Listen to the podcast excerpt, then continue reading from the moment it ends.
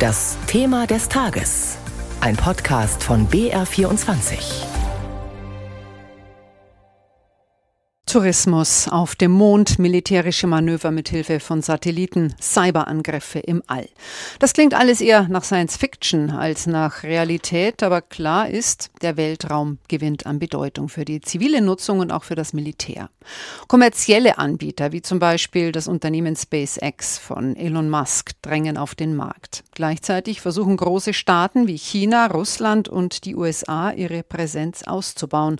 Und auch die Europäer kämpfen um ihren Platz im Weltraum. Ab heute trifft sich der Ministerrat der Europäischen Weltraumbehörde ESA. Worum es da geht, dazu mehr von Moritz Pompel aus unserer Wissenschaftsredaktion. Europa soll eine, Zitat, starke und robuste Weltrauminfrastruktur haben und nicht aus dem Rennen ausscheiden. So formuliert es ESA-Chef Josef Aschbacher. Einige Projekte, etwa auf der internationalen Raumstation ISS, laufen immer noch zusammen mit Russland und den USA. Aber andere Vorhaben sind wegen des Ukraine-Krieges gekippt worden. Zum Beispiel die europäisch-russische Mission ExoMars zur Erkundung des roten Planeten. Um von Russland unabhängiger zu werden, will die ESA von den Mitgliedstaaten deshalb deutlich mehr Geld, 18 Milliarden Euro für die nächsten drei Jahre. Damit soll es auch gelingen, eine teilweise besetzte Mondstation aufzubauen, gemeinsam mit den USA, Kanada und Japan. An vorderster Stelle steht auch die Trägerrakete Ariane 6. Sie soll mit drei Jahren Verzögerung Ende nächsten Jahres starten. Mit ihr können dann schwerere Lasten ins All gelangen, etwa große Satelliten. Satelliten erlauben immer genauere Erdbeobachtungen und schon heute ist die Nutzung von Satellitensystemen im Alltag nicht mehr wegzudenken, egal ob es um Navigation, Wettervorhersagen oder weltweite TV-Übertragungen geht. Und warum der Weltraum geopolitisch von so großer Bedeutung ist, das haben wir Andrea Rotter gefragt. Sie ist Referatsleiterin für Außen- und Sicherheitspolitik bei der CSU-nahen Hans-Seidel-Stiftung in München. Meine Kollegin Claudia Schaffer hat mit ihr gesprochen. Warum ist es denn eigentlich für uns Europäer so interessant, im Weltraum auch mitzumischen? Heutzutage, auch wenn es nur wenigen bewusst ist, sind wir mit Blick auf das Zivile, das Wirtschaftliche oder das Militärische einfach sehr von weltraumbasierten Fähigkeiten abhängig. Das beginnt im Privaten, wenn wir morgens den Wetterbericht ansehen. Das geht weiter, wenn wir mit der GPS-Navigation beispielsweise in die Arbeit fahren. Aber gleichzeitig ist auch unsere globale Wirtschaft sehr von Satellitendaten abhängig. Banküberweisungen, der internationale Aktienhandel, der internationale Personen- oder Warenverkehr erfolgen heute mittels Satellitendaten.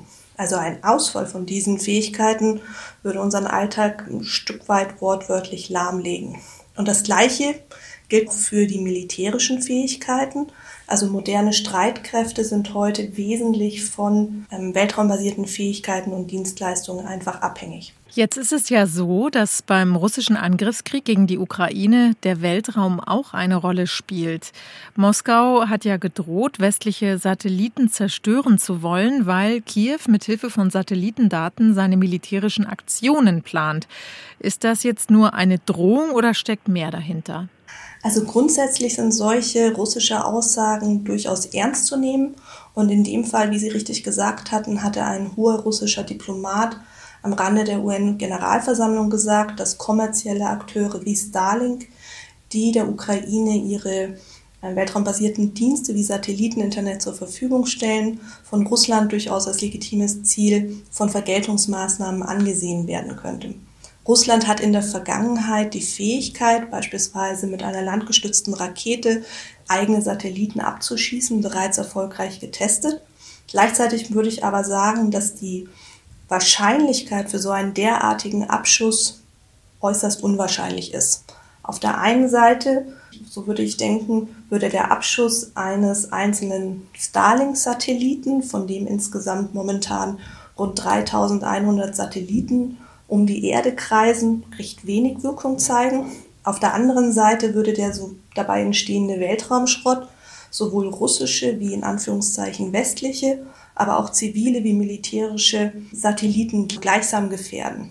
So wie Sie sagen, dass ein russischer Angriff auf US-Satellitensysteme oder auch auf kommerzielle Satellitensysteme momentan eher ein theoretisches Szenario wären. Aber was wären denn da die Konsequenzen? Wäre das dann womöglich ein NATO-Bündnisfall, wenn sowas passieren würde? Also in der Tat, rein theoretisch hat die NATO beim letztjährigen Gipfel in Brüssel der wachsenden Bedeutung des Weltraums Rechnung getragen und offiziell festgelegt, dass Angriffe auf kritische Weltrauminfrastrukturen im Weltraum, aus dem Weltraum oder auch innerhalb des Weltraums theoretisch auch den Bündnisfall nach Artikel 5 nach sich ziehen könnte. Aber letztendlich, so wie wir es auch in der letzten Woche gesehen haben, wäre eine derartige Entscheidung eine politische Entscheidung, die von allen 30 Mitgliedstaaten einstimmig getroffen werden müsste. Gibt es denn eigentlich Regeln für die Nutzung des Weltraums? Es gibt einige wenige völkerrechtliche Regeln für die staatliche Nutzung des Weltraums. Allerdings muss man sagen, dass diese Regeln inzwischen weit hinter die technologischen und politischen Entwicklungen gefallen sind. Also im Zentrum steht der sogenannte Weltraumvertrag von 1967, der die zentralen Prinzipien der Weltraumnutzung festlegt. Darunter fallen zum Beispiel das Gebot der friedlichen Nutzung und Erforschung, ähm, die im Interesse der gesamten Menschheit erfolgen sollte. Darunter fällt auch das Prinzip des freien Zugangs und der freien Nutzung für alle Staaten gleichermaßen. Es gibt das sogenannte Nicht-Aneignungsgebot, weshalb ein Staat beispielsweise nicht einfach eine Art Flagge auf den Mond stecken kann, um dann den Mond für sich zu reklamieren. Und darüber hinaus wurde beispielsweise auch das Stationieren von Nuklearwaffen und anderen Massenvernichtungswaffen im Weltraum verboten. Aber andere Antisatellitenwaffen und sogenannte Counterspace-Technologien, wie ich sie vorher angesprochen hatte, sind hingegen nicht reglementiert, weshalb es durchaus die berechtigte Sorge eines Rüstungswettlaufs im Weltraum gibt. Sagt Andrea Rotter, Referatsleiterin für Außen- und Sicherheitspolitik bei der Hans-Seidel-Stiftung. Das war unser Thema des Tages zur Frage, welche Rolle der Weltraum für die Sicherheits- und Verteidigungspolitik spielt.